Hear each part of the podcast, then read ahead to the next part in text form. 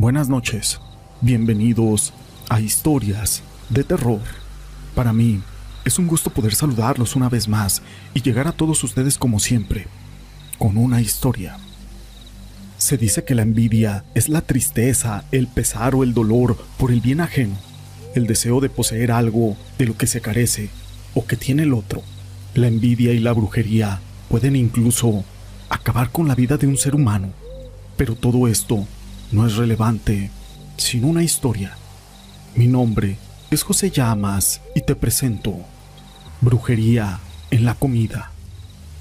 Bueno, esta historia no me pasó a mí, pero es muy popular en la familia. Esta historia le sucedió a mi tía Lucía. Ella era una mujer muy amable y de buen corazón. Casi no creía en ese tipo de cosas de brujería ni en nada de eso. Ella vivía en una zona en Huatusco, Veracruz. México. Ella cuenta que en la temporada de calor dejaba abierta la ventana de su cuarto, pues era la ventana más grande de la casa. Esto debido a que la cocina estaba ahí mismo y las brasas de la leña calentaban el cuarto. Una mañana se despertó y se levantó dirigiéndose al baño. Cuando se miró, muy asustada en el espejo, pegó un grito que hasta los vecinos escucharon. La mamá de mi tía salió corriendo a ver qué es lo que pasaba y mi tía muy asustada le dijo que tenía unas marcas, como de mordidas. La mamá de mi tía le dijo que a lo mejor había sido un animal. Al día siguiente pasó lo mismo. Así estuvieron durante una semana.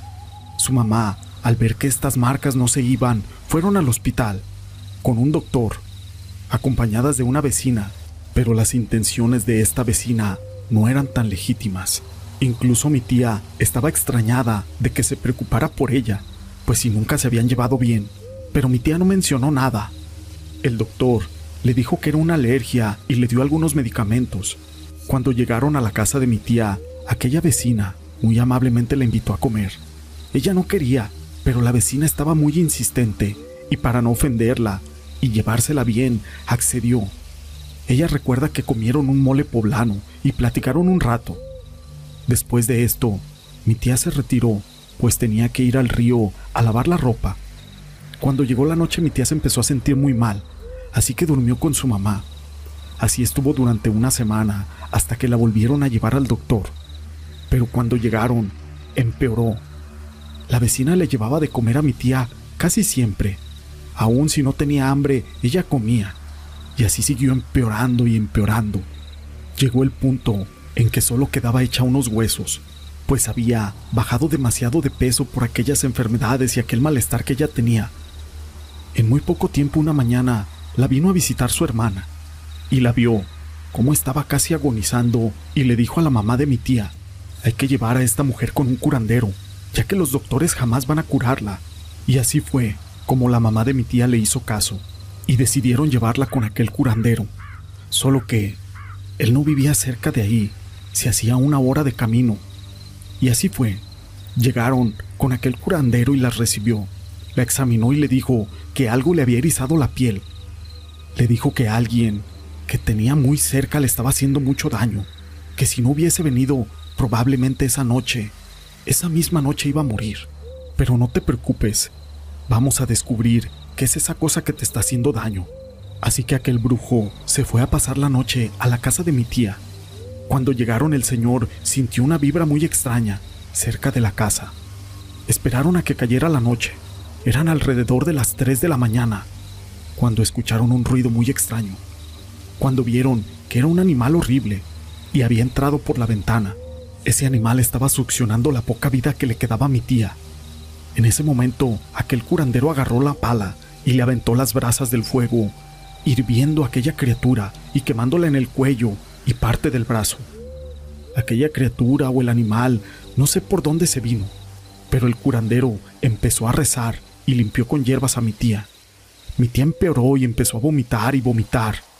Cuando vio que aquel vómito era toda la comida que le había traído la vecina, hasta el mole poblano de aquel día, mi tía descansó ese día.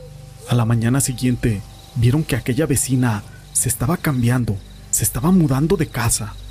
Mi tía la pudo ver con quemaduras en su cuello y en su brazo. Aquel señor afirmó que ella era quien había hecho todo eso por envidia y odio.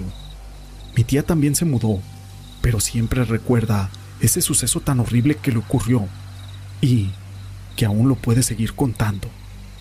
Muchas gracias por compartir esta historia. Mi nombre es Emanuel. Esta historia la quise compartir con ustedes, pero no es la única historia que tenemos el día de hoy.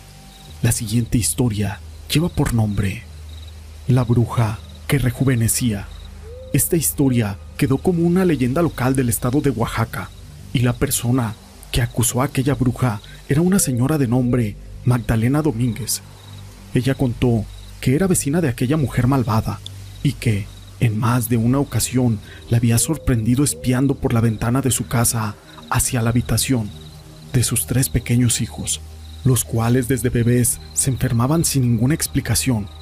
A los niños les causaba temor porque contaban a su madre que cada vez que ella se asomaba por la ventana, sobre todo por las noches, aquella anciana estaba fuera y mirándolos con una sonrisa maliciosa. Este hecho atemorizó a la madre, pues temía que aquella anciana un día fuera capaz de robarse a aquellos niños.